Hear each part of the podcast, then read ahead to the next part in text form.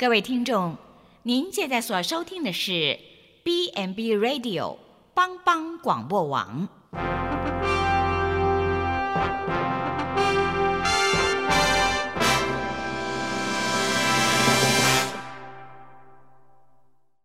即将为您播出的是由陈伟和蓝莓共同主持的《后熊笑狗真幸福》。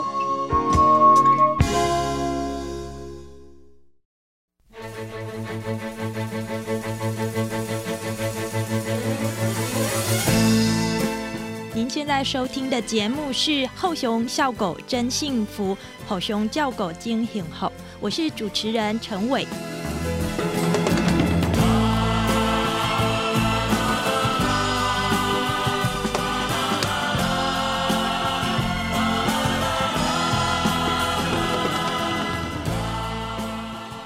养老，我们要依靠的是儿女，是政府。还是自己多攒一点钱存下来。说穿了，我们就是在问说：长寿真的是福气吗？还是是一种风险呢？二零一九年，国人的平均寿命再创新高，达到了八十点七岁，是亚洲第四高。二零二六年，失能的人口将超过百万，而这个每一位失能人口。背后所影响的是一整个家庭或家族。二零二七年，政府的长照基金一度传出就要濒临见底，但是当采取税收的目前的长照政策的裁员，面对二零二七年就要见底了，那当我老了的时候，福利还永续吗？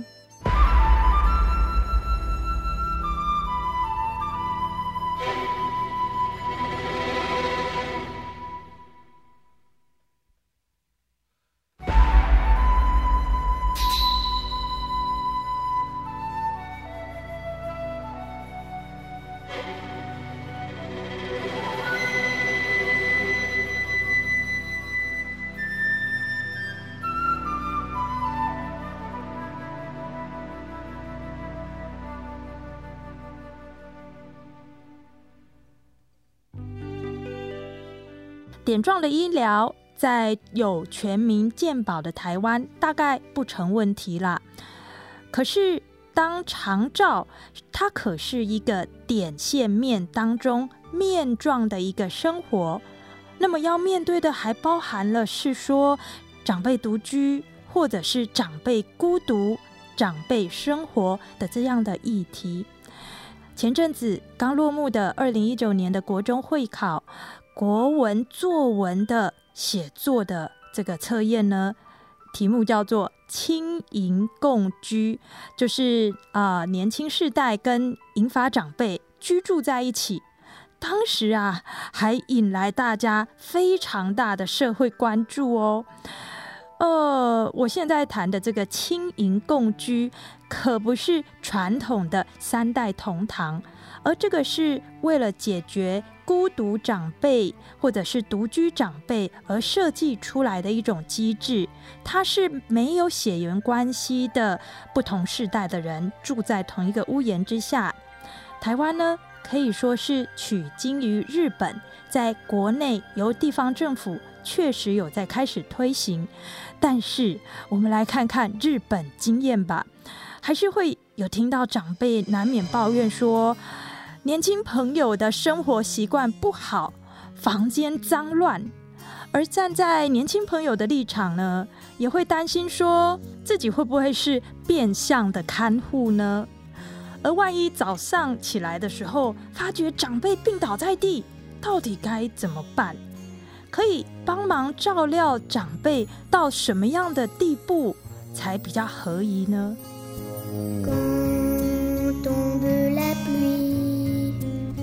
？je m'ennuie quand vient la nuit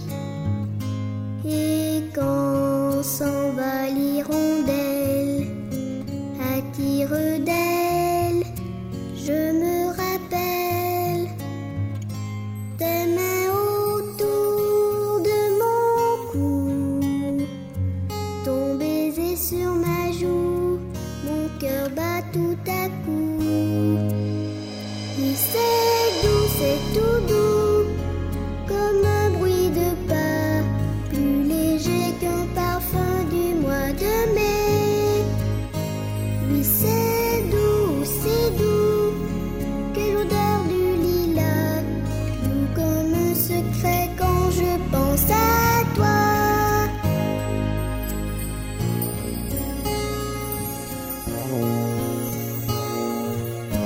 Quand cesse la pluie,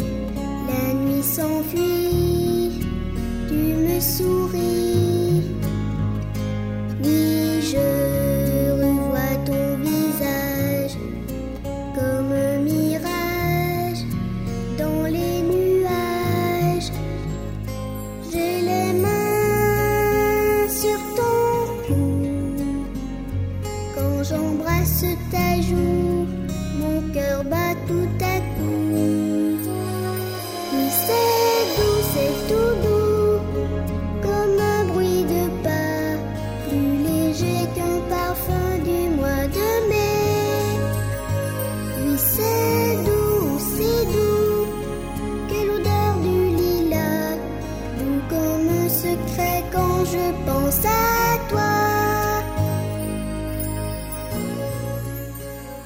之啊，其实国内的各大专院校的老人服务的相关的科系，其实这几年是雨后春笋般的成长。哎，可是常听到这一群学生，他们在毕业了之后，面对自己这个就读的老福科系的未来发展，是不抱有正面的期待的。而且事实上，依教育部的统计，历年来大约也只有不到五成的学生会真的学有专精，于是就从事长辈服务的相关工作，其他则是往完全不相关的领域了。说起来呢，其中的原因大概是职场的条件不佳、社会的观感，还有来自同才的压力。和更赤裸的事情是，有些年轻人不太能接受和长辈长时间的相处，觉得他们笨笨的、臭臭的，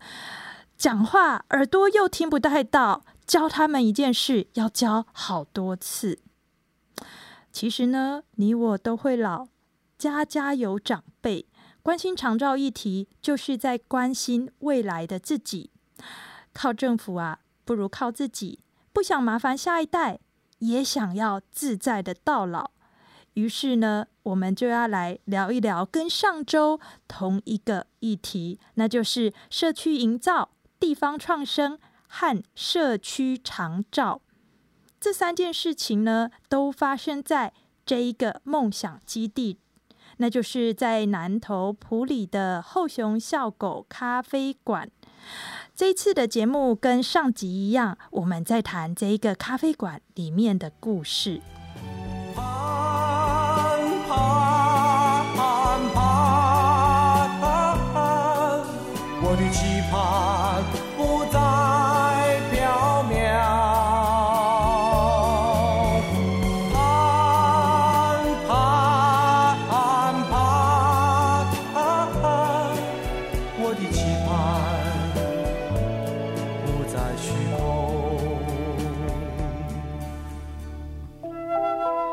空。后熊笑狗这一间咖啡馆，它隐身在南投县埔里镇中心的巷弄当中。这里不卖咖啡，也不卖文青小物和浪漫的气氛。在这里会交换的不是钱，而是整个社区以及不同世代间的真情致意。但是啊，如何打造这一种有钱出钱、有力出力，然后我照顾社区长辈，并且未来我也被社区来照顾，这个呢就叫做社区营造、地方创生、社区长照。生出这个咖啡馆的爸爸。愚人之友基金会的执行长李希昌，他在接受我的访问的时候，他是这样说的：其实我我觉得应该要比较老实说哈，这个应该是讲说这个叫无心插柳柳成荫。真的，本来我们啊、基金会在呃购买这一个房舍的时候，最开始是想要做所谓的日间照顾这样的服务啊、就是我们以前比较熟悉的呃长照的服务。但是没有想到，当我们这个房舍买下来之后，发现呃，它有呃许多的这个地方哈不符合相关的一些的规定，呃，就是说，诶，它本来是可能它它的这个建筑是骑楼啊，有天井啊，所以核算一下它的面积，并不符合这样子呃嗯长照的这个经济效益。嗯，那所以，但是怎么办呢？呃，已经买下来了。是但我想这个是这个呃，我不知道呢，这个不应该也不能讲说因祸得福了。不过就是因为这个，也在这个时期呢，我们我我自己呃有有机会到日本参访，然后也听到一些日本的分享哈。那所以我们大概呃知道日本的社会正在推动所谓的照顾咖啡，嗯哼，呃这样的一种呃服务的形态哈，呃，在日本的九州啊、福冈那一带，那他们有呃这个地方政府所在背后呃主导推动的这种照顾咖啡的概念，让民众可以很方便的呃能够在这个地方得到一些长照资源的咨询。它里面都是用呃这个专业的志工好、来提供服务，嗯哼，呃，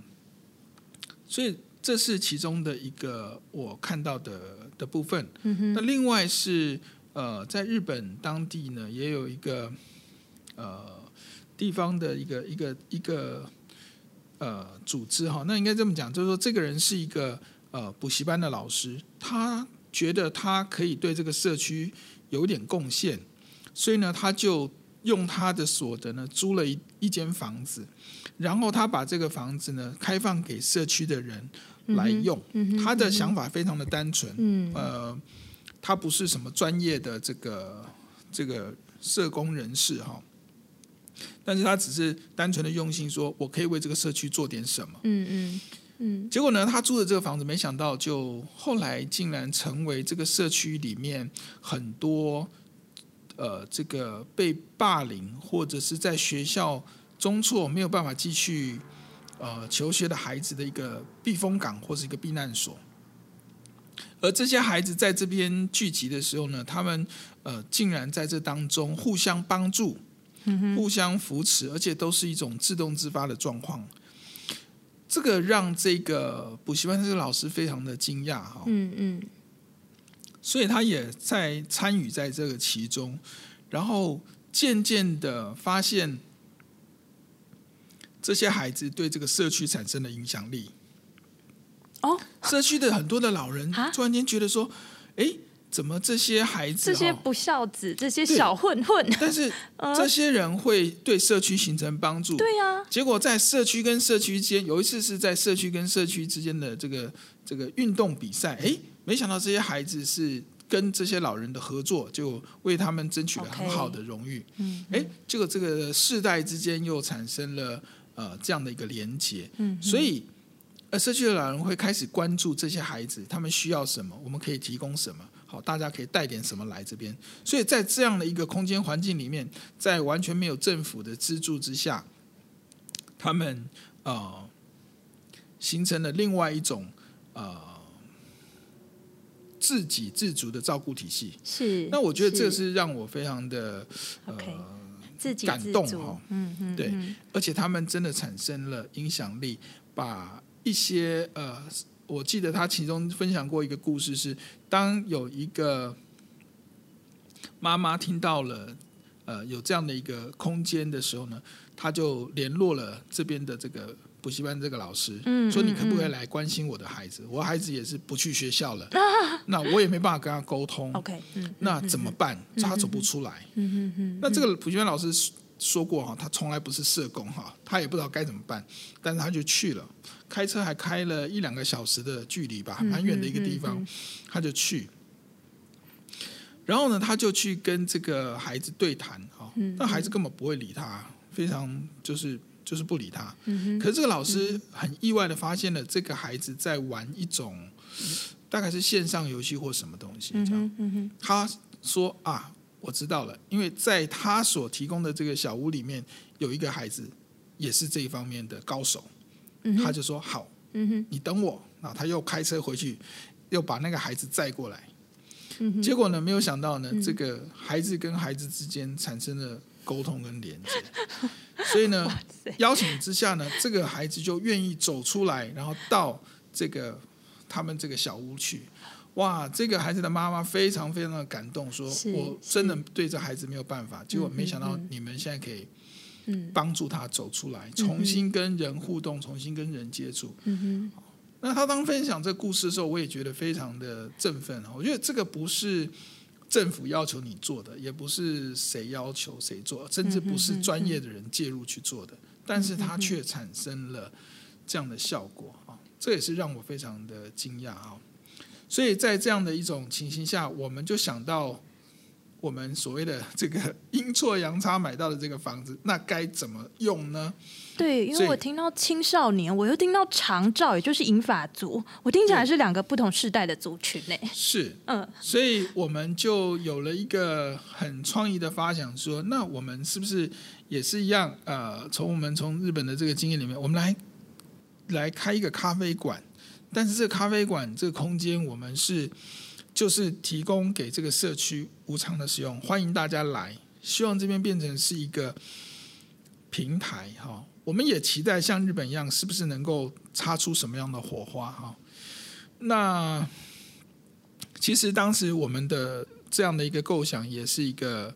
呃未知哈，但是没想到说，当我们愿意把这个空间让出来的时候，哇，真的好多的呃社区的朋友哈，那、团体就开始呃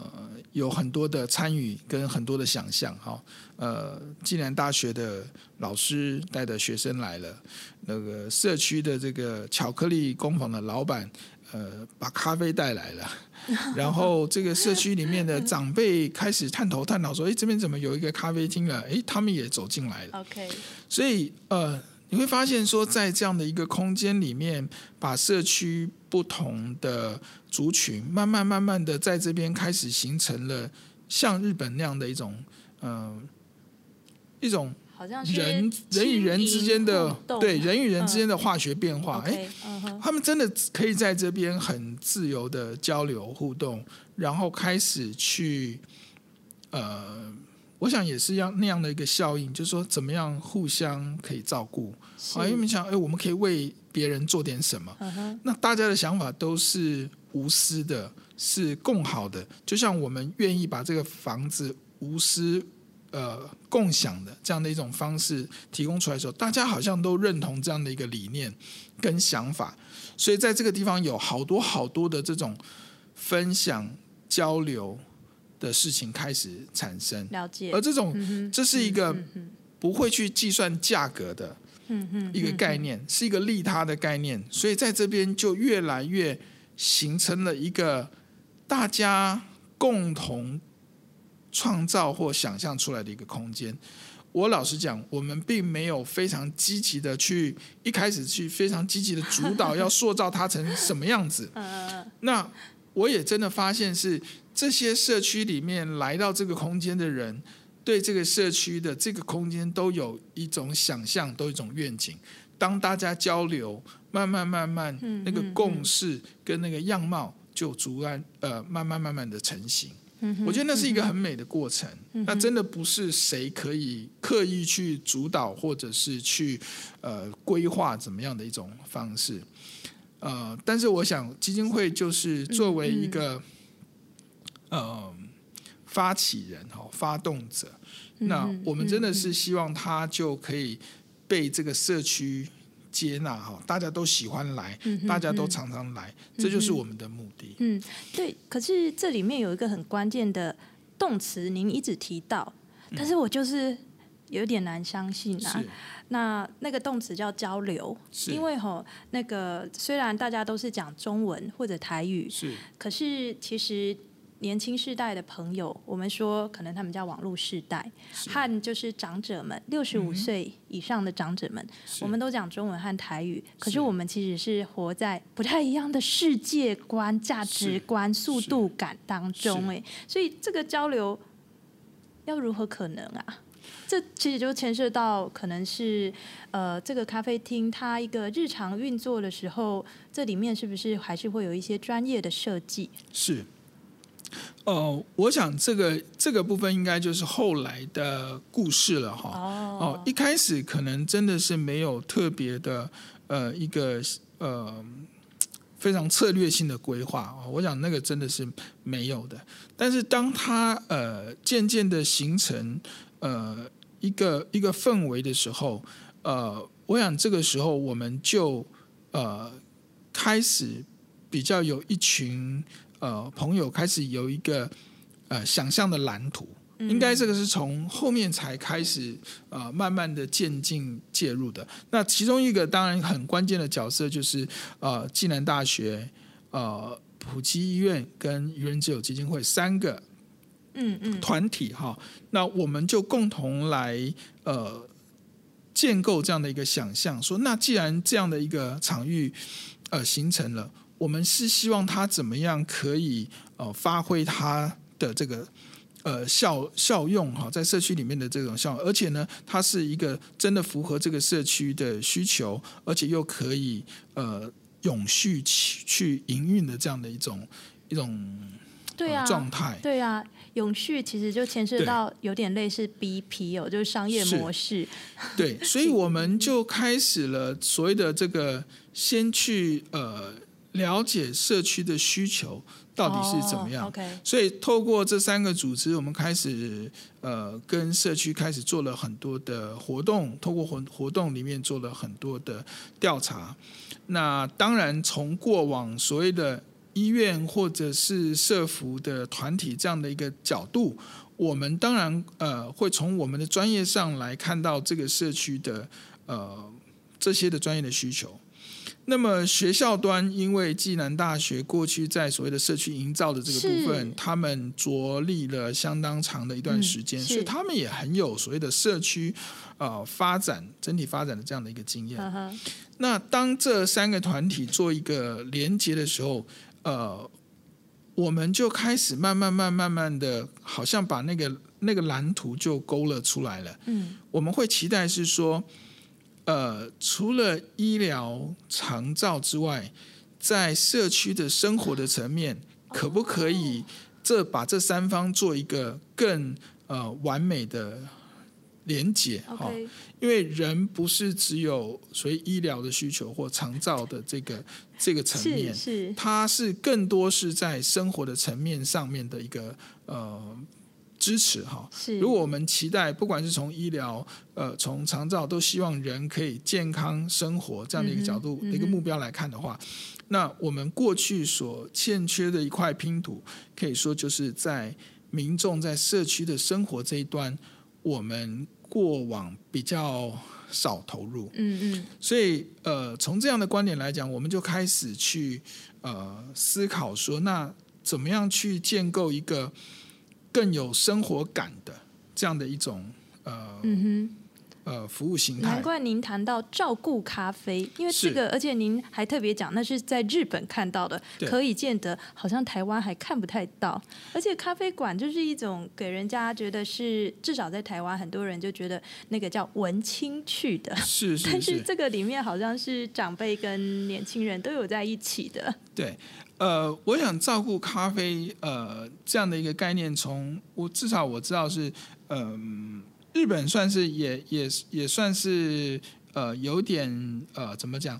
呃，也是无心插柳柳成呃，荫吗？它是学习之后再进化的哦。哦那我觉得我最早听到的所以这种照顾咖啡概念，是从荷兰的狮子镇咖啡开始的哦。那日本大概有把它呃再做了一个另外的一个层次的提是升。是那当我们去学的时候，台湾也有很多团体也开始去到今天我知道的咖啡馆是非常多了啦哈，这种照顾咖啡，但是大家的取向还是有些不同。嗯那我想我们的重点在于说，呃，咖啡的这两个字哈，以前在孙叔叔的概念里面就是好东西跟好朋友分享。嗯嗯嗯，OK，所以我们的重点在于是分享，好，哦我所以我们也常常讲说，后熊咖啡不卖咖啡，哎，你不卖咖啡，为什么叫咖啡馆？对呀、好，那我们更重视的是分享，好，分享呃，后兄啊，哈，就是互相的一个概念跟氛围。我们会更希望这个呃社区是呃往这样的一种氛围去发展，因为呃也是我们刚刚提到哈，当呃这三个单位呃一起在呃合作，希望怎么样呃可以为这个社区做点什么的时候，我们发现说过去里面可能比较欠缺的就是在社区的这种呃呃对于照顾这个概念的认知上哈嗯的一个嗯落差。哦嗯嗯，所以呃，民众台湾的民众可能呃没有一个意识哈、意识到说未来呃照顾这件事情恐怕不是呃单纯依靠政府就可以的。OK 所以你说啊，我有医院，我有长照，我就 OK 了吗？嗯诶，可能会没有钱，可能会没有人，很实际。对，那怎么办呢？所以有的时候我们可能要要提提醒这样的一个意识，就是说，我们是不是应该要更多的了解怎么样把自己照顾好？嗯我们是不是更多的要了解说，在我们社区里面，我们可以透过互相彼此的照顾，而减少了对所谓政府资源的依赖。好，那这个可能才是我们社区长远有幸福生活感的一个可能。嗯好，所以为什么我们在在勾勒或建构这样的一个呃这个社区的这个咖啡馆的时候，我们会会有这样的一个想象，希望呃社区的民众开始有这样的一个概念，他不要成为一个照顾的依赖者，他自己是照顾自己的核心，嗯哼，他跟这些社区的邻里可以形成一个互相照顾的伙伴。嗯哼，好，用这样的方式来解决我们未来可能社区会面临的一些问题。好，这是我们我们初步在呃发想的时候会会希望可以建构的嗯，这样的一种、嗯一种嗯呃社区发展的氛围。嗯，嗯那当然，意识的概念呃形成了之后，需要有实际行动的部分。那么，这是我们后来在呃彼此在协力，好、大家一起去寻求资源的时候，呃，慢慢慢慢在想要发展的，就是未来在所谓的这种社区生活支持的这个能量上怎么去形成？比方说志工，所以我们才开始想说，哎，那我们在是不是可以用社区的这些呃，搞不好是英法族中高龄的这些呃长者，那他们的这个呃再就业啦，或者是说他过去的呃这些的呃技能、知识、经验，可不可以呃被这个社区所这个使用？它是一个好的资源，我们可不可以再重新做一些呃这个资源的盘点？呃，做充分的发挥。嗯，好、嗯所以这个我们是想从理念上的这个互相照顾，变成实质上呃形成资源，这个部分还是有一个呃要发展的这个空嗯间。，还有一个段空间和路程哈。那当然，刚刚也提到，为了要永续，我们还会希望它会形成一个社区经济或社会经济的一个体系，让这个呃这样的一个组织哈、可以永续的发展。有头绪了吗？是，所以我们渐渐渐渐 呃，从无心插柳到后面很清楚的呃，知道这个咖啡馆有一个呃有一个基本的架构，或者是四个大的面向。嗯第一个就是呃教育哈、推广教育，把这个照顾、自我照顾、互相照顾这些的呃这种友善社区的一个一个这个概念呢，要先建建立起来。嗯哼，呃，第二个是代间的呃这个教育 OK 要能够做起来。刚刚讲到，在这个社区里面有不同的族群，每一个人都有价值，每一个人都需要彼此。那我们怎么样把这个代间的这个关系建立起来？呃，孩子跟老人之间可以产生非常美妙的火花。是那过去没有一个空间跟这个环境让他们来做互动，我们是不是在这个部分会有呃更多的琢磨？这嗯哼第二，第三就是刚刚提到所谓的生活支持服务的这个层面，我们是不是可以形成社区自己的这个呃志工的这样的一个量能？我们有我们有志工团队可以去做很多政府做不到的部分的是，的这样的一个，特别是生活支持的层面。当这些生活支持有的时候，我们的长者或者我们有一些在社区的弱势的这个族群，才会觉得在这个社区里面，他是友善的，他是被支持的，他是呃可以参与而且有所贡献的。是那这些可能都需要一些呃志工朋友的这个量量能投入哈，才有可能形成这个社区自己自呃的这种社区照顾力哈。我想这个是一个一个很重要的观念。是那第四个层面就是怎么样形成一个呃呃经济体系哈，嗯能够永续自给自足的发展。是那所以我们开始在这个方面也做了一些的呃投入哦，特别是暨南大学的资源哈、哦，那他们有很多的老师呃同学也开始在这个层面来协助我们呃，不管在软体或者是硬体的。呃，或者是在呃行销策略等等的这些层面，他们也开始更多的呃投入。嗯那我想，我们我们现在目前后熊咖啡馆大概就是这四个啊、呃主要的方向，嗯然后我们逐、嗯逐渐的都希望在这四个层面上有更 呃清楚跟完整的发展。嗯哼，这个很，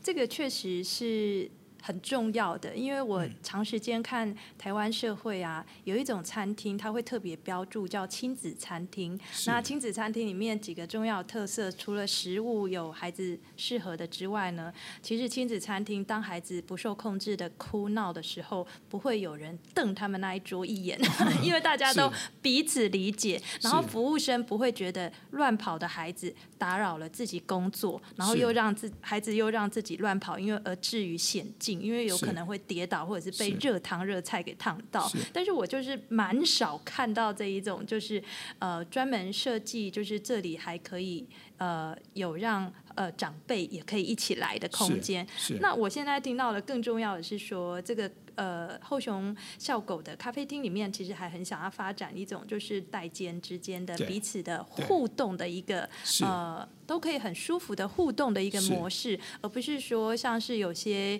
呃这个孩子他们在学校里面为了课程的学分哦，什么服务学习哦，什么选修课程的学分，所以来这边笑笑的陪着长辈几个小时之后，然后回去可能连自己的阿妈都不一定想要讲话，是所以我觉得这个是是很重要的。所以这个不过后熊效果这样听起来，我们其实还是在一个成长期，是，还有很多呃空间和可能性。是没有错。嗯呃，我想这些都是逐步的呃落实的一个过程。嗯后，像嗯刚刚您提到这嗯个、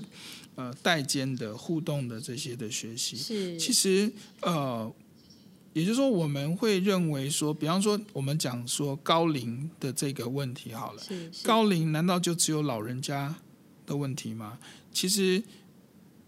它应该是一个家庭。呃，全部层面的问题，就像你刚刚讲的，阿妈的问题就只有阿妈自己一个人要解决吗 不吗？可能，对不对？那孙子呢？那媳妇呢？那儿女呢？其实是一个家庭，大家都要对于这个问题嗯有一些的认知跟参与吧。嗯，嗯那我想这个是会更健康，所以我我想我们的呃工作里面有很重要的一个就是向社区去倡议，好、让大家能够理解说我们彼此都需要彼此。嗯好，我们为什么叫后熊呢？就是吼熊嗯啊，后熊笑狗的吼熊叫狗，我们都需要彼此贡献彼此之间呃呃的那种那种呃我们所有的哦，就像圣经上讲的这个五饼二鱼的这样的一个概念哦，拿出你自己的一部分，嗯那事实上它会形成后面满满的祝福哦。那如果每一个人都愿意这样子的摆上的话，其实在，呃社区里面就可以形成自己的这样的一个呃照顾的量能，以至于说，呃，即便真的将来在政府、在经济、在其他的这个这个人力的这种资源的匮乏情形下，我们社区其实就可以自己形成自己的一个照顾的能量。嗯我想这个其实是可能我们现在看到台湾未来应该会走的路，也必须要走的路。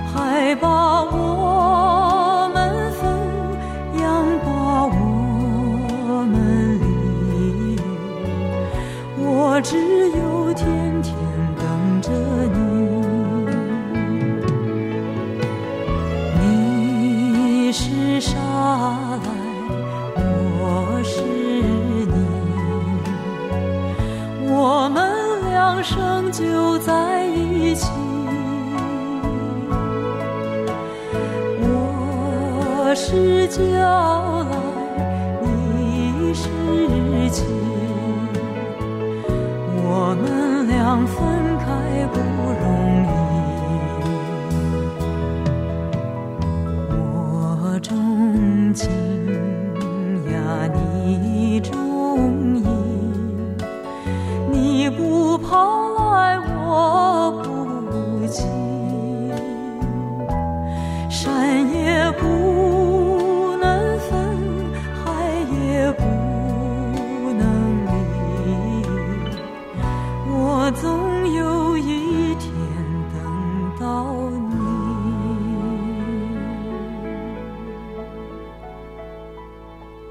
志工组织的发展挑战很多，可是机会也都在这当中，包含了透过了担任志工，让壮年人认识老，还有轻盈共生，这些呢都是一些大家觉得很重要的概念以及名词，而在后熊咖啡当中是这样做到的。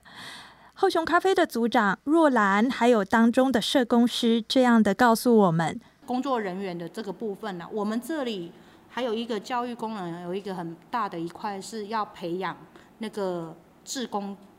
还有志工讲师的这个培力的教育训练的过程。那这个部分是会让我们在现场第一呃第一线的服务上面，呃，我们希望可以把所有的面向大概都可以兼具的话，那它势必需要很多的人力。可是我们不可能有专职人员这么多，所以我们必须要发展志工这一块，而且未来就是希望可以让这些志工的一个经营的面向，可以撒到各个社区的那个长照据点里面去。因为这一些站长哦，现在目前普及在做的这一些站长，第一个是因为还太还太新手，那还有一个部分是他们只有一个专职人员，就是一个站长。但是另外一个是 PT，就是一个兼职的人力，那势必又要做社区经营互动的这个部分，然后又要去做家访，又要了解长辈的这些过程跟据点里面的课程活动的设计经营，人力是远远不足的。那我们希望透过我们是拿非公部门的经费的部分，然后去做这样子的实呃实验性质的操作，现在目前已经成型，所以我们目前在架构是可以把这一些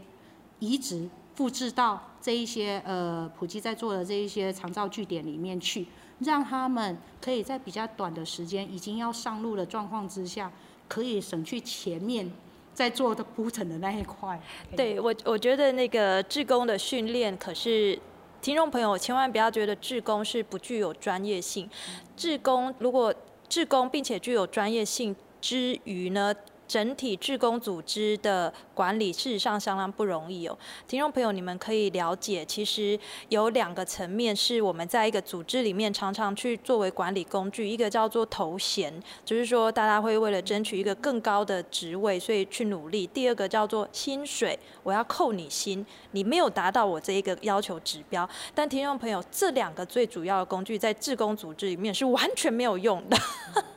所以我遇过非常多志工组织里面，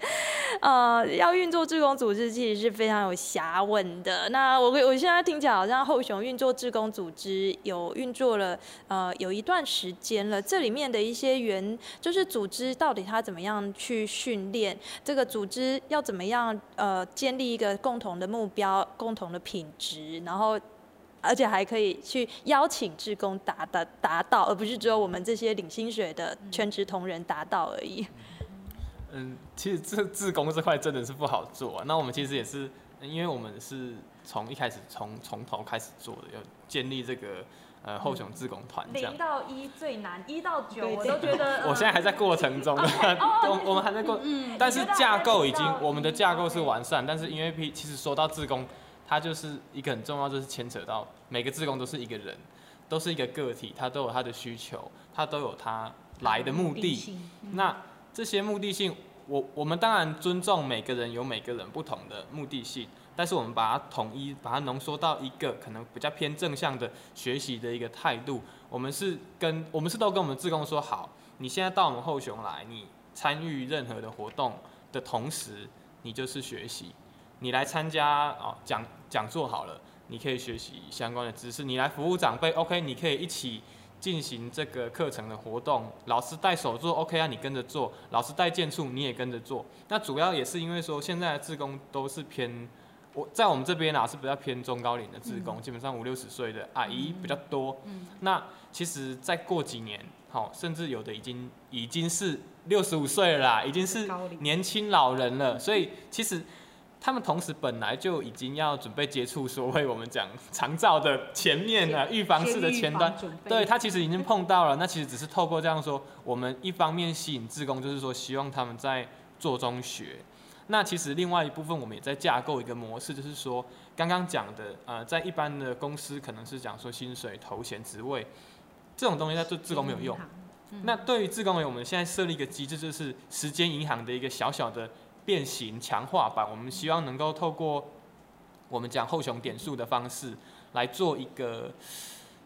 嗯吸引吗，或是一个间接的鼓励。它它不是一个很很很多的一个比重，但是啊、你来做自工服务，我帮你把它转换成后熊币、后熊点数，那你再用点数来进行学习。甚至说未来能不能够衔接到长照服务，甚至非长照的互相互助的服务，这部分呢，我们就是把这个架构建好。那希望说，一方面也是希望说，这个架构建好之后，当然自工之间希望能够自本身就形成一个自己的社群。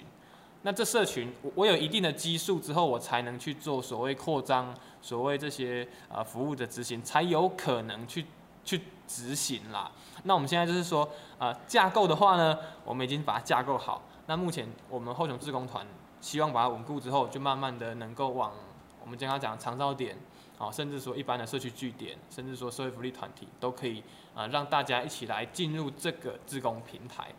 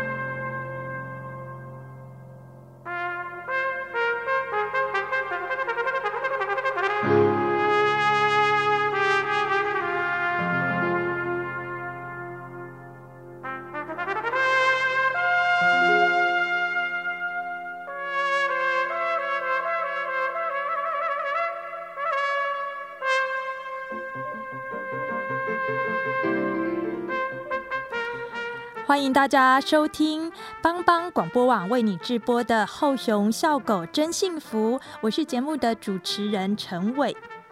我们在上一段的节目里面有谈到说，有钱出钱，有力出力，而且呢，我照顾社区长辈，也希望未来我也被社区照顾，这样子的一个想法。他到底要怎么样可以真的在那个社区里面，在那个呃，就是那个当地的那个民情当中给长出来呢？嗯，其实现在不止说社区哦，也有相当多的大型的企业或者组织也都意识到啊，自己的员工龄层越来越老化了。于是呢，后熊咖啡馆的组长若兰说起了所谓的社会影响力，又或者说，这个不卖咖啡的后熊到底要怎么样永续的经营下去？他谈到了一种概念，针对永续这块，其实也是一件很很难的工作，特别是我们讲社会福利，它呃基本上不会赚钱了，它呃。我们就是摊平，能够让这个服务持续，它基本上就已经是完完美了。对于现况来说了，那嗯，目前当然是我们有有一些基本的呃设定，是为了这个永续，包含我们的商品。那其实当然啦，如果回归到整体这个大架构来说，这这一部分资金它是远远不足的。但是我们希望的是说，包含在本次船上讲，其实也是说，能够创造叫做社会影响。嗯。我们希望透过社会影响的关系，能够有，当然它它还是需要资金的益助，只是这个益助的所谓它的来源跟目的，是不是可以改变一种模式，叫做可能这这笔钱是让我们做有意义的事情，而不是说好我就是为了做很多量化，哦，你做几次家访，你做几次电访，把它转换一个模式。其实，因为我们其实在执行的过程中，其实我发现一个东西，就是说，其实很多的产业。呃，团体大家都想做长照，好，呃，包含企业也是一样。那我们我们后雄在做，只是希望说，我透过我的曝光，我们的嗯名名气，哦，就是说我我的能量够强了，把这些企业也好，人人群扣进来，那大家共同参与的时候，它慢慢的就会达成所谓。呃，一个永续的一个状态，但是这个永续的状态未必是说好由谁提供给谁，由谁提供给谁，它是一个呃整体理念的一一整个架构的。譬如说，我可能本来就在开商店，我只不过在我开商店之余做一点长照，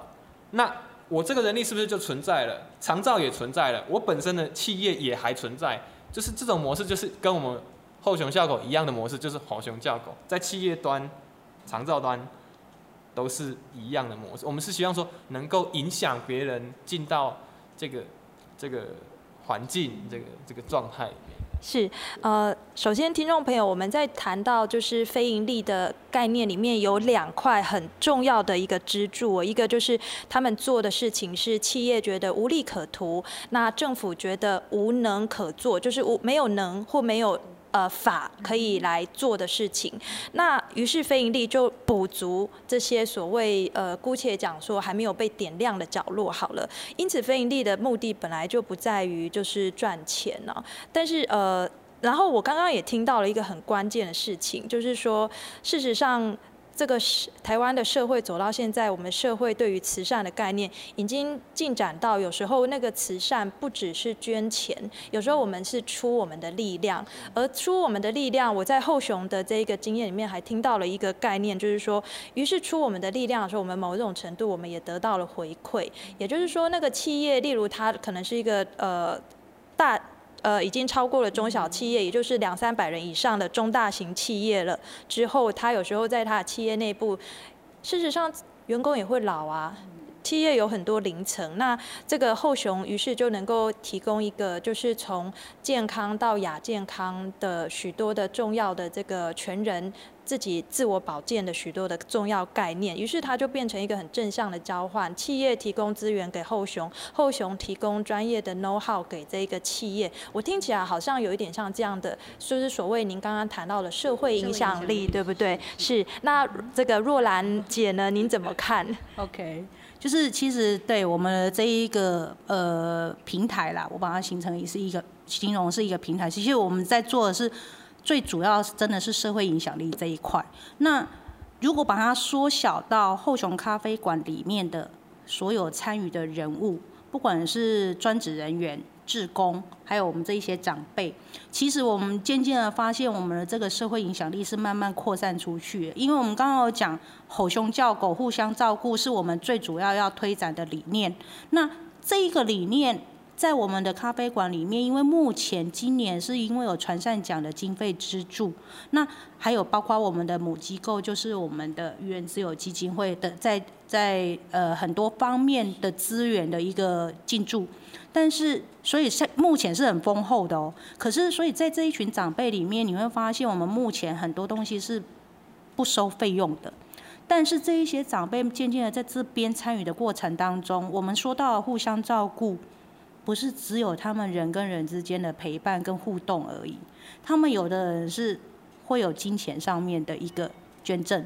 那有的是把他家里面呃有什么好的东西吃的东西，透过每一天来上课的过程当中就带进来。那因为我们每一个礼拜里面也有共餐的部分，长辈会想啊共餐，您啊哦您那个人来上课免费。吃饭也免费，那我觉得我可以贡献我自己一己之力，所以他们会把他们家自己有的时候是他们的孩子会帮他们准备菜，或者是那个制作的饼干，吼，然后带过让他们带过来做分享的动作。我我认为小到缩小到我们的咖啡馆里面的这一个影响力，我们觉得它已经是一直在。在堆叠，而且影响到自己各自长辈的家庭之外，甚至现在目前有很多的呃单位团体，渐渐的真的因为透过我们办了许多的活动，然后也有在做一些在在沙龙的那个现场直播的过程，然后透过让更多可能不是只有普里镇南投县的这一些呃我们的呃台湾的的台湾的其他的网友们对知道这一个部分，所以有很多外县市的大专院校的老师。会带着学生一起来这边了解，像昨天还有南台科大的学生来对后雄做一个专访。对，那这个部分我们认为这个影响力出去了之后，所以我们非常的强调是在咖啡馆里面先缩小这个范围，扩散出去，就是每一个人他可以是接受服务的人，但是他同时也是一个帮助别人的人，是在贡献他的服务。所以我我们觉得这个最重要的这个社会影响力是非常。非常重要的，但是你说未来可能传山奖的资助可能三年起的计划，但是我们相信在这个过程当中，我们认为是会有很多人因为认同我们在推展的这个事情，而且它是很真实的从台湾的社区里面发展出来的。它不是外国的月亮比较圆，就是外国的名词啊，地方创生啊，然后轻盈共居，不是，它是扎根在这个土地的。是，所以其实我们当然我们还是有达到。社区共生跟那个地方创生这件事，可是它是真真实实的扎在我们的土地上面，在做一个发展的。所以，如果像像这样子影响力扩散出去之后，我们其实现在目前已经有一些中小型、哎中大型期组织有在跟我们谈。那你们可以具体一点提出一些相关的一些策略或者是方法，因为我们可能可以进驻一些什么资源哦。哎，我们目目目前渐渐的越来越有一些这些声音开始在跟我们谈这个部分。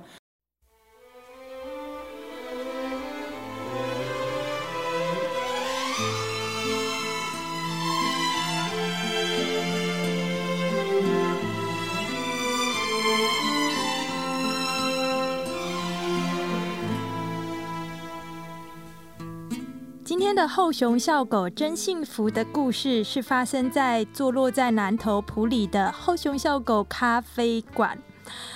这个咖啡馆呢，陈伟一再的说，他所交换的不是价格，而是价值。它所倚仗的其实是早就存在于我们华人社群里面当中的远亲不如近邻，而他想要进行的这样的社会倡议，就是对于整个台湾的社会，对于社区，对于企业，让大家共同来认识老，甚至一起来帮助长辈，社区营造，地方创生。社区长照，这些有一些是取经于国外的一个概念。我们看到，在后熊笑狗咖啡厅的这一个梦想基地已经起飞了。我是陈伟，再一次的感谢各位收听今天的节目，祝福大家平安喜乐。下周我们同一时间在帮帮广播网再会喽，拜拜。